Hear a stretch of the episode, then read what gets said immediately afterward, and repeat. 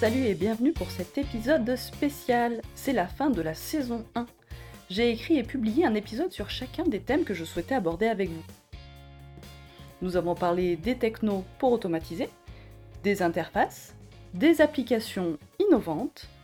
Nous avons aussi abordé la gestion de projets numériques, qui est différente de cet autre item satisfaire l'utilisateur, car l'impact business que représente la satisfaction de l'utilisateur au niveau de la rétention, des ventes et de la popularité ne sont peut-être pas les mêmes objectifs que de satisfaire le client qui paye pour avoir l'application.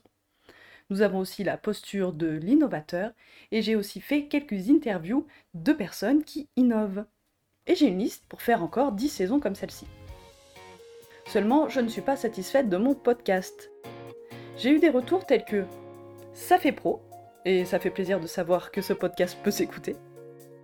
Je ne sais pas comment mettre en place, et très sympa comme point de vue. Alors vous allez sûrement dire que je suis exigeante, mais non, car mon but est d'aider les innovateurs à rendre leurs utilisateurs heureux. Et pour le moment, ce n'est pas le cas. Donc je vais persévérer en apportant quelques changements. Je ferai une synthèse dans une newsletter. Elle servira à mettre en application les conseils que je donne. Des exercices seront proposés pour vous challenger. Je vais aussi reprendre les interviews au format petits épisodes de 10 minutes, focalisés sur des tâches ou des problèmes que vous rencontrez. Je vais également parler plus d'argent, car c'est un problème que je creuse personnellement et professionnellement via le Web3, les crypto-monnaies, les NFT, et tout ça j'en reparlerai. Et surtout, je vais vous donner un espace de parole, Faire ce podcast me prend une demi-journée par semaine et ça va augmenter avec tout ce que je veux mettre en place. C'est pour ça que j'ai vraiment besoin de vos retours. J'ai pas envie de passer un jour par semaine à n'aider personne.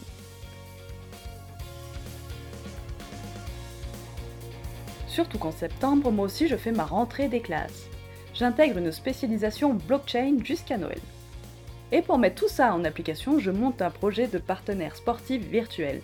Il vous motivera avec des astuces de jeux vidéo et plus vous vous entraînerez, plus vous gagnerez de l'argent. Alors ça c'est le projet sur papier. Volontairement très ambitieux, il a pour particularité de balayer une bonne partie des fonctionnalités du Web3. Créer son univers virtuel, créer des certificats de propriété, des programmes et aussi sa propre planche à billets. C'est vraiment très très motivant. Bien sûr, ça touche tellement de métiers, et il va falloir aussi un paquet de pognon pour faire ça, que je vais avoir besoin d'un support pour m'aider à mettre tout ça en place. C'est pourquoi j'ai posé ma candidature à l'incubateur de Gap. Si ça vous intéresse, je vous raconterai le parcours d'une boîte qui se crée dans le Web 3. Le Web 3 aujourd'hui a le même usage qu'Internet en 1998.